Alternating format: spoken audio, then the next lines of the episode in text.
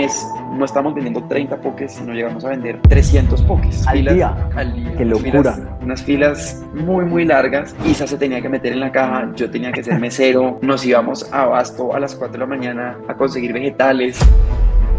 La bola de nieve se fue creciendo y se fue creciendo y nosotros alcanzamos a abrir 11 puntos de ventas, cuestión de dos años, dos años y medio.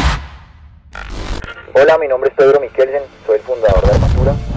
Quiero dar la bienvenida a nuestro podcast. Construye tu mejor versión. Como marca, les queremos transmitir el siguiente mensaje. Una mentalidad fuerte es el activo más importante que cualquier persona puede desarrollar. Por eso creamos este espacio para entrevistar personas que admiramos y así inspirarlos a ustedes a construir su mejor versión.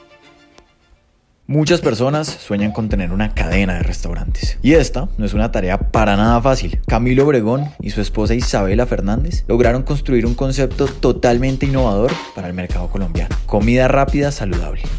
Así nació Poke, la cadena que sirve este tradicional plato hawaiano a miles de colombianos todos los días en sus múltiples sedes. Hoy tengo el placer de entrevistar a Camilo Obregón, una persona a la que admiro inmensamente por su visión empresarial y su disciplina para cuidar de los demás.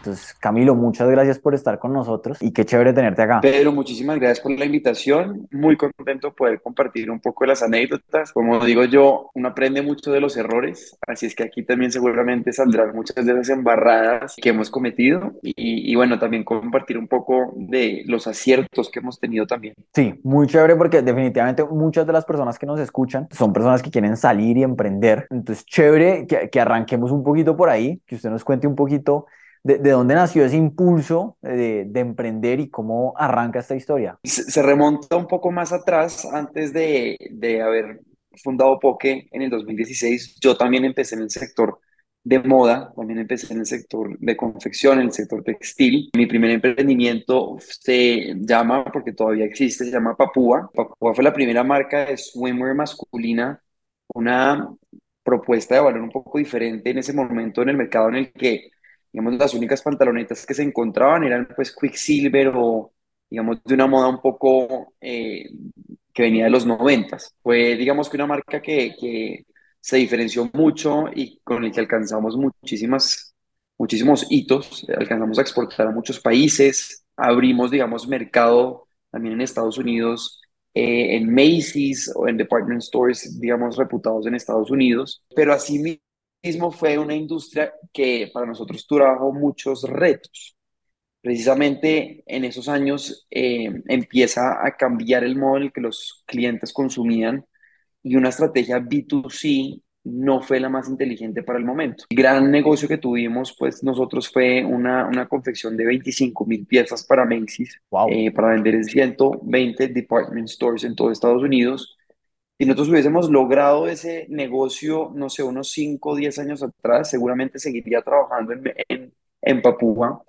Pero ese fue el año, en el 2016, en donde Macy's empieza a cerrar casi que 120 department stores porque los hábitos de consumo sencillamente cambiaron. Esa es como la razón principal por la cual nos detuvimos y buscamos, digamos que, nuevos rumbos y ahí salió la idea de Poke.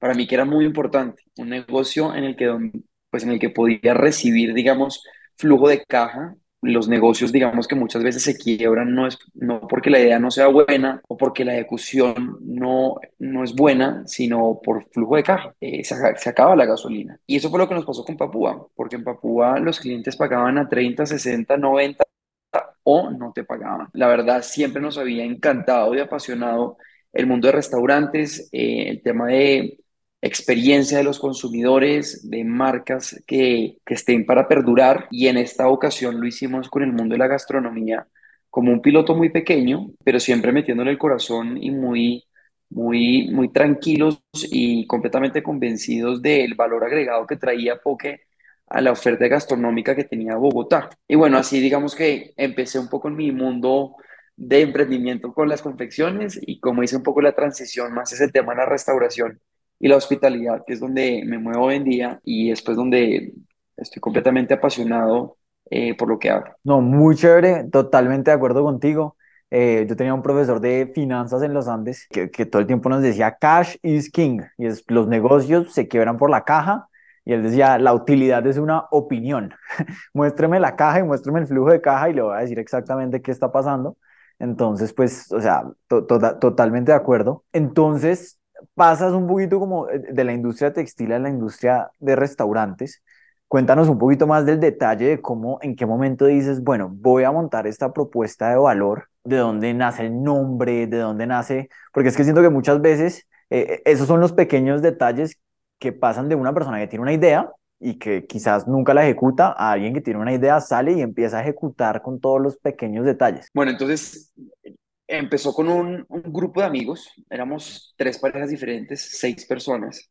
Tres parejas. estábamos emprendiendo, tres parejas, tres parejas de, de, de novios que todos éramos digamos que muy buenos amigos, de hecho, tres venezolanas y tres colombianos. Todos estábamos en el camino del emprendimiento, pero todos, digamos que con dificultades y sin tener, digamos, un, un posicionamiento de mercado, pues que nos permitía decir, oiga, yo ya estoy del otro lado. Empezamos a pensar y dijimos, oiga, montemos un negocio adicional que nos pueda generar un poquito de flujo de caja. Paralelo a esto, empezamos a ver lo que empezó a hacer Home Burgers con un segmento que no existía, que es el fast casual. Fast casual es un segmento de, digamos, de alimentación o de gastronomía o de restaurantes que está un poco por encima de la comida rápida tradicional y un poquito por debajo de lo que es el restaurante con servicio a la mesa. Este es de los segmentos que más crece en todo Estados Unidos y en todo el mundo.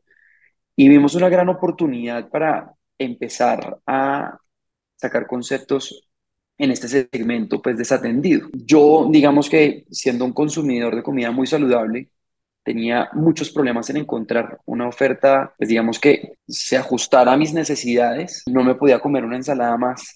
ya llegó un punto donde no, no tenía opciones de comer y digamos si quería tener una dieta balanceada o si quería tener una buena alimentación, tenía que comer en el hogar o llevar, digamos que el almuerzo pues a la oficina. Con estas dos cosas en mente de, oiga, está Home Burgers haciendo esto en el segmento fast casual, y por otro lado no hay opciones de alimentación saludable, empezamos a ingeniarnos, digamos, qué está ahí o qué puede salir de ahí. Y vimos un video de lo que era el poke. El poke es la comida típica de Hawái, que es un poco extraño, pero Hawái es una isla del Pacífico, es una isla con mucha cercanía a Japón y asimismo su gastronomía tiene mucha influencia asiática y japonesa pero es una isla también de Estados Unidos, pertenece, digamos que a Estados Unidos. Pues han sabido, digamos que desarrollar conceptos también muy innovadores. El poke, digamos, es, por decirlo así, es como el corrientazo de los hawaianos. Eh, uno encuentra pokés casi que en las bombas o en las estaciones de servicio, en las neveras, o sea, es la comida como del diario. Y por ese año, en el 2016, se empieza como a difundir y llega a Estados Unidos este concepto. Tuvimos la oportunidad de verlo de primera mano en un restaurante en Nueva York en el que las filas se salían de la cuadra, o sea, ya le daban la vuelta a la cuadra y dijimos, oiga, aquí hay algo. Hay un concepto que es lo suficientemente diferenciado e innovador, pero que también le pega a muchos de los puntos de lo que estamos buscando. Primero, flujo de caja, importantísimo. Segundo, en el segmento digamos, healthy fast casual, que al final para nosotros es lo que hacemos en Poke. Nos inventamos un segmento inexistente, ¿sí? Y todos los días trabajamos por crear valor para ese segmento, que están las personas que están buscando una opción de alimentación rápida, conveniente, con excelentes ingredientes eh, y bueno, con todo lo mejor de la pesca eh, y esta influencia pues asiática. De ese grupo de seis solamente quedamos dos, ¿no? Hacíamos pruebas Hacíamos pruebas todos los jueves, eh, todos los jueves en casa, cocinábamos nosotros, hacíamos como listica de feedback de cambiamos tal cosa, eh, el arroz de sushi nos quedaba malísimo, nos tocaba pedir arroz de sushi a un restaurante de sushi, pero picábamos nosotros el pescado y nos inventábamos las salsas, veíamos videos de YouTube. O sea, empezó la verdad muy eh, digamos que improvisado, por decirlo así, como también empiezan pues muchos negocios, pero todos los jueves estábamos esperando un nuevo día de poke. Y ahí dijimos, oiga, aquí hay algo. Al final, muchos de los socios o grandes amigos que siguen siendo grandes amigos de nosotros, se fueron saliendo, primero porque de pronto no tenían, eh, no tenían nada a aportar, no tenían de pronto el capital, digamos, inicial, o sencillamente pues no, no le veían mucho pues potencial al negocio. Quedamos Isabela, que en ese momento era mi prometida, y que yo. Estamos con nuestro proyecto de casarnos y de empezar nuestra familia. y dijimos, no, mire, nosotros le vemos el potencial a este negocio. Este es un negocio que nos puede ayudar a independizarnos y poder cumplir ese sueño de tener nuestro hogar, pues, y, y, y de podernos independizar de nuestros padres. Y encontramos un local pequeño en la calle 81, hicimos los números y lo hicimos todo desde ceros, pero digamos que con todas las ganas y con toda la pasión. No, demasiado chévere, demasiado emocionante. Yo soy un fiel consumidor de poke. Nuestra oficina queda en la zona G y yo voy todo el tiempo a almorzar a poke porque me identifico plenamente como con esa propuesta de valor. Nunca tengo tiempo y siempre quiero comer medio saludable, pero pues necesito que sea rápido y, y entonces pues me identifico plenamente con eso porque yo también eh, siempre le digo a mi novia como no quiero almorzar puras maticas. Eh, entonces me gusta mucho porque tiene una combinación de proteína, pero también es, es, saludable, pues no es comer una hamburguesa, ¿cierto? Es algo que me gusta mucho y también eh, yo fui, o sea, como creo que también fui de uno de los early adopters de Poke. Yo empecé yendo a, a ese local en el, en, en el 81 eh, y me acuerdo perfecto cuando ustedes lanzaron. Hábleme un poquito, no sé, ya tienen el local, todo, ¿qué sentía usted la noche antes de inaugurar ese primer local? La primera semana, ¿cómo fue eso, e, e, esos momentos previos y durante el lanzamiento, puro al comienzo? Fue, fue increíble, la verdad, en ese momento nosotros hicimos una inversión, digamos que pequeña, por decirlo así, fueron, fueron 120 millones de pesos, fue la inversión inicial para montar Poke, pero yo no tenía un peso porque venía de un negocio que Macy's no me pagó, ¿sí? sí. Y era el año que nos casábamos, entonces pues Isabela tampoco es que pudiese tener, digamos que muchos fondos. Me acuerdo que me tocó vender mi carro eh, y ahí se le tocó pedirle un préstamo al papá el año que nos casábamos, que ya nos estaba como regalando pues un matrimonio. Entonces como que dijimos, vea, vamos a ser lo más recursivos posibles con este dinero, o sea, pero llegar a la minucia de la recursividad de que si a mí me toca pintar, me pongo a pintar, ahorrarnos absolutamente todo lo que pudiésemos, sin obviamente eh, descuidar la experiencia del consumidor, ¿no? Que eso creo que es muy importante. La noche antes nosotros hacíamos cálculos y los cálculos eran, tenemos que vender 30 pokés para dar punto de equilibrio, porque así mismo era un local de 17 metros cuadrados la cocina, súper pequeño, como que era un riesgo muy medido. Mi papá y mi suegro no entendían por qué nos habíamos metido en este negocio, nos decían que hemos hecho mal. Era un local completamente escondido, literalmente era el garaje de una casa, o sea, concebido como un garaje, entonces este es un emprendimiento garaje como hay muchos eh, otros, otros ejemplos. Y bueno, la verdad fue una sorpresa impresionante porque empezamos a invitar amigos, a conocidos, eh, empezamos a invitar también a influencers que primera vez estaban probando este producto. Es como la primera vez que usted probó una pizza o algo así, esto es algo completamente nuevo, ¿no? Entonces sí, como sí. que creo que esa novedad eh, combinado con pues, los valores que traían Poke a la mesa, que es todo lo que ya hemos hablado pues, anteriormente, pues hizo que el recibimiento de la, del público bogotano fuese muy bueno. Las primeras semanas el primer mes no estábamos vendiendo 30 pokés, sino llegamos a vender 300 pokés. Ya estábamos vendiendo 300 pokés, eran unas al filas día. al día. Qué unas locura. Filas, unas filas muy, muy largas. Isa se tenía que meter en la caja, yo tenía que ser mesero. Nos íbamos a Abasto a las 4 de la mañana a conseguir vegetales. Los vegetales no nos cabían en el restaurante, entonces los teníamos que llevar al apartamento donde vivíamos. Teníamos canastillas de vegetales por todas partes. Buenos problemas, por Sí. un lado, Happy y problems, dicen. Sí, exacto. Happy problems.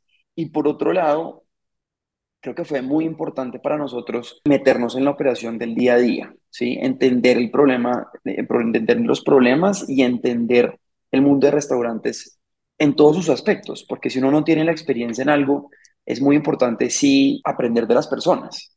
Y creo que de los valores más importantes a la hora de aprender, de emprender, perdón, es aprender en cada momento que tenemos, aprender de las personas que están en el entorno de nosotros y se aprende desde un steward, que es la persona que hace la loza, hasta una persona que está en la junta directiva, ¿sí? Hay que, uno tiene que tener esa sensibilidad porque todo el mundo tiene un aporte y todo el mundo tiene un gran aprendizaje en, en, en su labor. No, demasiado, demasiado interesante y totalmente de acuerdo.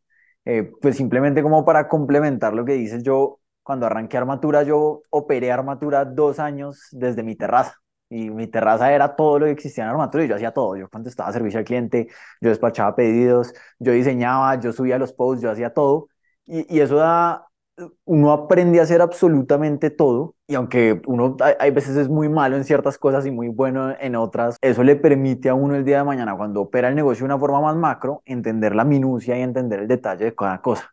Entonces, o sea, como súper valioso ese consejo de que tanto tú como Isa estaban metidos en la operación. ¿En qué momento dices, bueno, nos vamos para el segundo local, montemos el segundo local? Nosotros recuperamos la inversión inicial el segundo mes y para el tercer mes ya teníamos un... Eso no pasa en el mundo de restaurantes ni en el mundo de emprendimiento en general. estos son, eh, digamos que situaciones, obviamente no todos los pokés han sido así, hemos aprendido mucho y también hemos tenido errores, pero al principio hacíamos inversiones pequeñas, ¿sí? Y asimismo, pues se podía recuperar la inversión, la, la iniciación inicial muy rápida. Entonces, el segundo punto fue en la zona G, nosotros íbamos buscando dónde estaban los locales de home. Entonces el primero nos parqueábamos en diagonal, el segundo estuvimos al lado, literalmente el local de al lado. De nuevo, fue un local pequeño, fue un local que se ajustaba mucho, que digamos, eh, habíamos identificado que mucho del demográfico eh, pues era como el cliente ideal. Buscábamos locales que tuvieran afluencia a la hora de almuerzos oficinísticos, pero que también tuviesen, digamos, un componente residencial que ayudaran a mover, digamos, en diferentes momentos eh, el punto de venta. Y también fue un éxito rotundo. La bola de nieve se fue creciendo y se fue creciendo y nosotros alcanzamos a abrir 11 puntos de venta solo con el flujo de caja que generaba la empresa en, cuestión de, en cuestión de dos años, dos años y medio, sin, sin un préstamo bancario, sin, sin absolutamente nada. Eh, fuimos estructurando la empresa, contratando y de las cosas más bonitas en esa época es ver primero cómo era de bien recibido el producto, ver cómo teníamos un impacto cada vez más grande porque pues poder crecer nuestra planta de colaboradores es de las cosas que más nos enorgullece y creo que es de los grandes motores a la hora de trabajar y emprender es el impacto que tenemos en las personas y, y hoy por hoy son 150 pues familias que vivimos de Poke y ojalá pues siga creciendo mucho más, ¿no? No, increíble, increíble y demasiado chévere. Eh, ¿En qué momento salen de Bogotá? Que yo creo que también es un reto gigantesco, pues como para los restaurantes, ¿en qué momento dicen como, bueno, vamos a salir de Bogotá? Salimos hacia finales del 2018 y abrimos en Medellín nuestro primer punto. Hoy por hoy tenemos cuatro puntos en Medellín. En total tenemos 16, de los cuales cuatro están en Medellín y dos en Bogotá. Hemos cometido errores y pues o, por circunstancias de mercado hemos tenido que cerrar también ciertos locales. Nosotros abrimos Barranquilla en enero del 2020, dos meses antes de que empezara la pandemia. Y pues digamos que no teníamos ni una marca consolidada, ni un producto consolidado y a los dos meses pues estábamos cerrando las puertas Así es que tomamos la decisión de cerrar. No hemos emprendido de nuevo nuestro camino hacia la costa, aunque ojalá lo podamos hacer próximamente. Muy chévere, muy chévere. Y no, pues obvio, eh, que yo, yo digo que emprender es como una pelea de boxeo y que una de veces se va a parar, pero uno tiene que ser consciente que uno le va a lograr, uno va a lograr pegar algunos puños, pero también le van a pegar unos a uno y uno tiene que estar listo para poder soportarlos. Entonces, no, pues, o sea, e, e, ese tema de Barranquilla seguro, eh, tengo plena fe en Poke y creo que van a poder abrir Barranquilla, Cali eh, y todas las ciudades del país. Aquí pensando un poquito como en, en, las claves del éxito de Poke, eh, como que una conclusión que puedo sacar simplemente escuchándote hablar es que definitivamente tenían una propuesta de valor muy atractiva hacia un nicho de mercado. Por decirlo de una forma muy sencilla, la idea era muy buena, pero yo creo que hay una diferencia entre tener una idea muy buena y entretener una ejecución muy buena. Eh, una cosa es uno pensarlo y otra cosa es uno salir y hacerlo. Y creo que a la hora de salir y hacerlo, pues es muy importante el componente de liderazgo, de determinación. Me, gustaría preguntarte un poquito por eso. ¿Qué crees que ha, sido lo más difícil en este proceso, lo que más les ha costado y como qué tips le darías a personas que tengan buenas ideas, pero que quieren salir a ejecutarlas? Creo que el tip más importante en el emprendimiento es la resiliencia. La resiliencia es eh, pues un componente que los últimos tres años ha sido, digamos que la constante en Poke, eh, porque pues tuvimos unos primeros dos, tres años muy, muy, muy buenos y desde el 2020 para acá hemos venido, pues la industria en general ha venido afrontando unos retos gigantescos y el negocio cambió y nos hemos tenido que adaptar rápidamente. Entonces creo que la capacidad de resiliencia y adaptación son de las cosas más importantes como tips que se le pueden dar a los emprendedores. Uno por cinco batallas perdidas gana una, ¿sí? Y esa una como que tiene que ser lo suficientemente contundente para uno poder seguir adelante, ¿sí? Aprender, corregir y seguir para adelante. O sea, aquí no es que tantas veces me caigo yo, sino que tan rápido me paro, no vuelvo a cometer el error y digamos que me adapto al entorno en el que estoy pues trabajando, ¿sí? Y con las nuevas situaciones y condiciones de mercado. Súper y totalmente de acuerdo. Camilo, yo creo que hay un punto que, marca la diferencia en los emprendimientos. Eh, a, a, mí personalmente como que me marcó una diferencia muy importante cuando yo creo que al comienzo depende de lo que uno sea capaz de hacer, ¿cierto? Eh, entonces, ¿qué tanto puedo trabajar yo con mis dos manos? ¿Qué tanto puedo aprender yo y qué tanto puedo hacer yo? Eh, pero hay otro punto que es como, bueno, ya cuando uno empieza a contratar y cuando el equipo empieza a crecer, lo que uno como persona natural puede hacer, pues es, es irrelevante de verdad para el negocio. Y lo que importa mucho, pues es contratar bien, capacitar eh, y, y, ser buen líder. ¿Cómo, ¿Cómo fue tu transición de eh, tú haciendo pokés y manejando, o sea, de, de tú y eh, Isa mm, haciendo pokés, manejando la caja versus, bueno, tenemos 16 restaurantes, tenemos operación en dos ciudades, cómo construimos una cadena de abastecimiento, cómo fue esa transición. La verdad, a medida que se iba creciendo, digamos que la operación fuimos consiguiendo pues personas claves que han crecido con nosotros. O sea, nosotros tenemos en el equipo administrativo pues personas que están casi que desde el día uno con nosotros, entonces pues ha sido muy bonito que nos han acompañado pues en todo este camino. Hemos tratado de conseguir personas mejores que nosotros, creo que es importante uno siempre rodearse de personas que hagan mejor las cosas que uno y asimismo aprender de lo que ellos tienen pues para de todo ese conocimiento. Y el estilo pues de nosotros es un liderazgo con ejemplo liderar con ejemplo y, para nosotros el ejemplo de ponerse la 10 eh, y de la humildad y de la sencillez es de lo más importante. No confundir con que no somos exigentes importante ser exigentes y estar constantemente dando retroalimentación, tratar a las personas del mismo modo que nos gustaría que nos trataran a nosotros. Así es que el ambiente de trabajo que buscamos que exista en POC es un ambiente súper chévere, al final, súper chévere, donde las personas puedan tener la capacidad de desarrollarse personalmente, profesionalmente, donde pues esta se vuelve la familia, entonces pues qué rico uno poder sentirse tranquilo pues en la familia y poder compartir y sentirse pues pleno, ¿no? Eso respecto un poco al estilo de liderazgo y rodearse pues por el mejor equipo que uno pueda conseguir y enseñar constantemente, porque es que las personas también caemos, no, no estoy hablando del resto, pero también de uno, que uno cae también como en un hábito de hacer las cosas del mismo modo y caer en una rutina que es importante, pero muchas veces hay que desaprender y aprender de nuevo, ¿no? Te tengo que preguntar, tú, hablas de, de, que son una familia, eh, pero, en tu caso particular me da risa porque literalmente es tu familia, ¿cierto?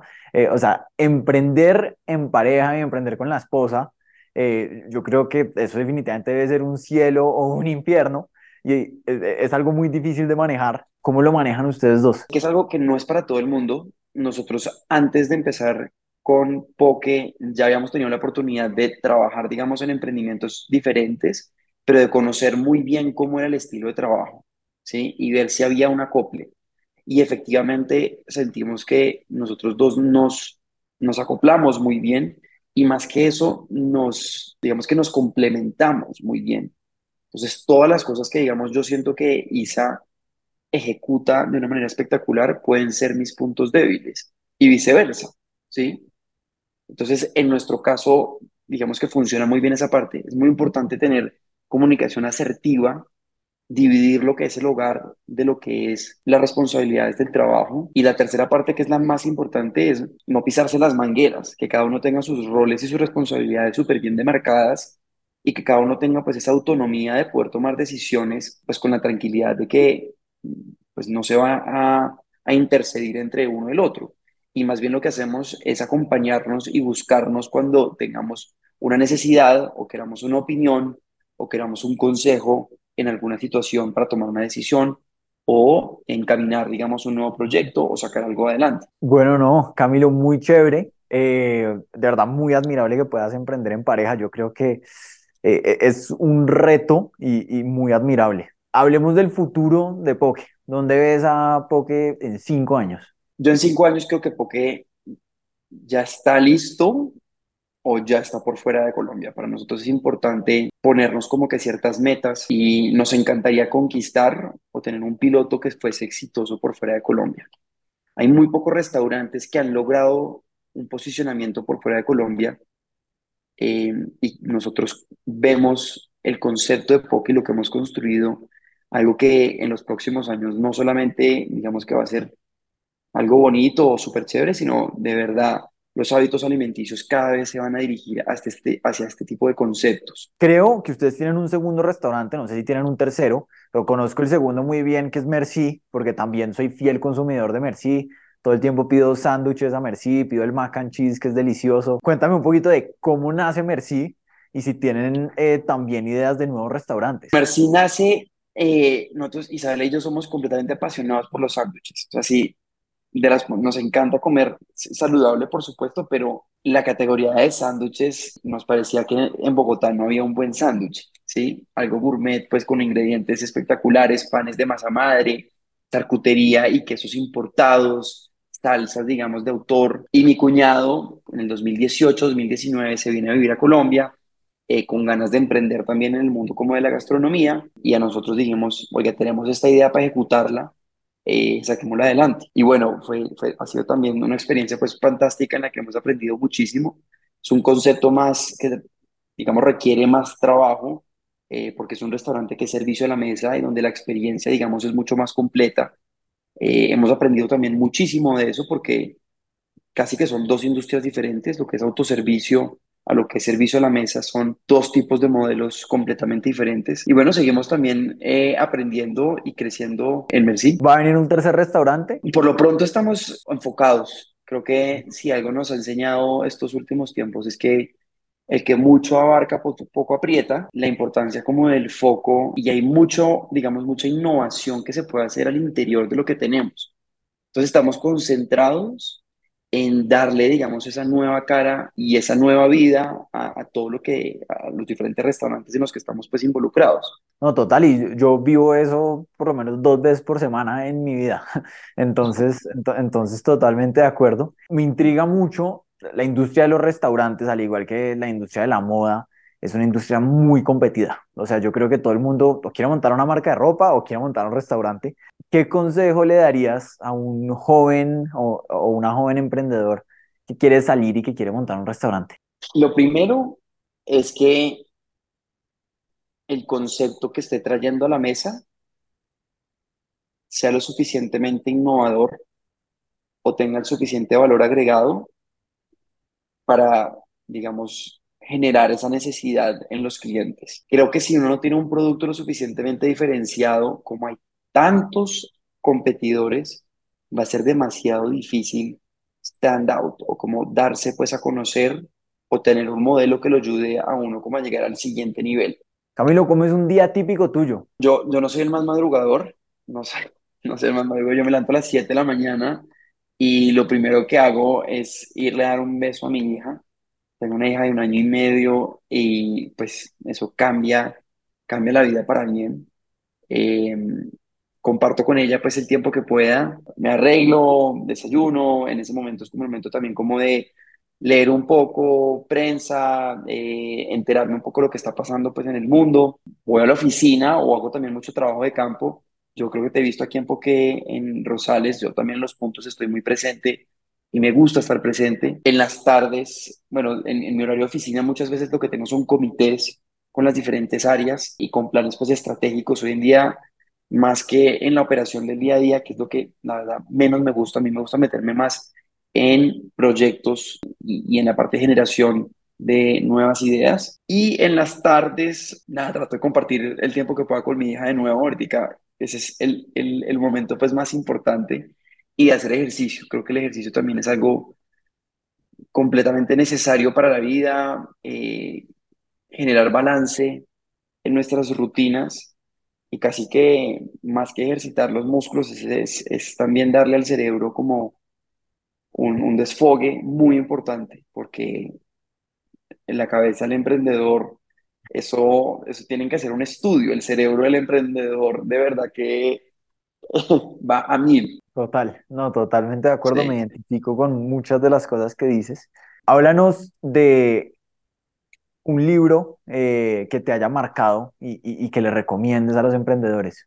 Sin lugar a duda, Shoe Dog de Phil Knight. O sea, es mi libro favorito. Cuenta la historia del fundador de Nike eh, desde sus principios, cuando tenía pues una empresa que se llama Blue Ribbon, que fue antes de Nike, pero cuenta literalmente el journey del emprendimiento. O sea, cómo de verdad tener persistencia y resiliencia pues lleva a que pues Nike, o sea, es que Nike es una empresa de una generación y son los líderes absolutos del, del mercado. Eh, pero lo más bonito de esa historia es cómo está escrito y de verdad ver cómo de, de situaciones tan adversas salen grandes cosas, ¿sí? O sea, este dicho que es un cliché, que es como que se cierra una puerta y se abre una ventana, pero es en serio, ¿sí? Y, y habla, digamos, de la parte muy humana de las personas y de, de cómo el equipo que tenía en ese momento Phil Knight eh, fue lo que llevó, digamos, a Nike a ser lo que es hoy en día. No, total, es, es mi libro favorito, me lo estoy leyendo También, por segunda vez, sí. Una historia muy chistosa es que cuando yo fui a constituir Armatura, él no lo podía constituir como Armatura SAS y lo quise constituir como Blue Ribbon SAS. Eh, buenísimo. pero, pero había como, había como un Blue Ribbon que se había quebrado hace muchos años, entonces me recomendaron que no lo hiciera y no, no, no lo pude, no lo pude inscribir como Blue Ribbon, pero definitivamente es un libro que a mí también me marcó. De las cosas que más me gustan de ese libro es que muchas veces las biografías de emprendedores se cuentan como un visionario súper estratégico.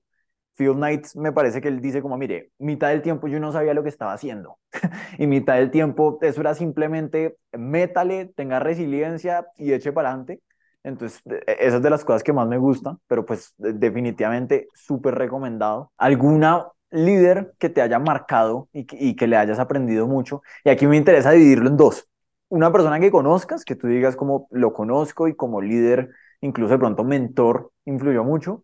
Y otra, una persona que no conozcas. Bueno, yo creo que una persona que conozco que ha sido definitivamente una pauta y un mentor en mi vida es mi papá. O sea, mi papá ha sido pues de los ejecutivos más exitosos que ha tenido pues Colombia y ha ocupado pues digamos que ha tenido pues el privilegio de ocupar grandes puestos en, en, en, en Colombia, pues presidencias como- desde Bavaria, Sofasa, Juan Valdés, Carvajal, eh, de verdad que es uno de los líderes más ejemplares que tiene Colombia.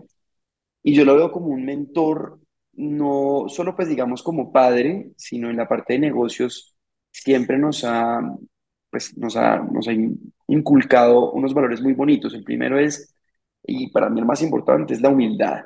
La humildad, y todo se hace con humildad y con respeto pues por las personas, ¿sí? Y lo segundo que es demasiado importante de mi papá, es que tiene una capacidad de pensar estratégicamente, que para mí es lo más importante a la hora como de dirigir un negocio y es esa visión estratégica que tiene muchos componentes. Al final, pues cierta industria tendrá requerimientos más hacia lo, hacia lo financiero, hacia el mercadeo, hacia la operación, pero él de verdad tiene la capacidad, pues gracias a toda su experiencia, de ver un problema y entenderlo y casi que el nudo desbaratarlo de una manera demasiado, demasiado, pues sencilla, ¿no? O, o muy coherente. Y yo creo que un líder que a mí no necesariamente está en el mundo de los negocios, uno, Barack Obama, es creo que de las personas que yo más admiro en general, o sea, su forma de ser, eh, su pragmatismo, eh, la forma en la que conecta con las personas. Creo que es un gran líder del mundo que ha impulsado demasiadas políticas muy beneficiosas y que no sé si en muchos años vamos a volver a tener un líder en la política así en el mundo. Y en la parte de los negocios, a mí Richard Branson es una persona que siempre he admirado, porque es que no se trata de ser el líder o el emprendedor que más dinero tenga en la vida, para él es qué tanto impacto tengo y qué tan feliz soy en la vida, que al final tiene que ser un poco como el objetivo que nos tracemos como el emprendedor, porque ser el emprendedor o el empresario más exitoso del mundo, pero ser el más infeliz, pues a mí no me interesa.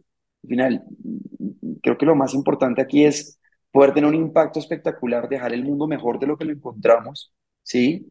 Dejar un poquito de legado a, a, las futuras generaciones, pero al final de nuestros días acostarnos y el día que uno se muera o termine sus días y decir, oiga, siento que hice lo mejor y que viví, digamos que a pleno y lo hice siendo feliz. Hay que disfrutar el proceso. Richard Branson, también me leí la biografía de él, Losing My Virginity, y una de las cosas que también me gusta es que es muy auténtico porque el tipo está medio loco. Y yo creo que hay veces uno para meterse en este cuento del emprendimiento, pues sí tiene que estar medio loco.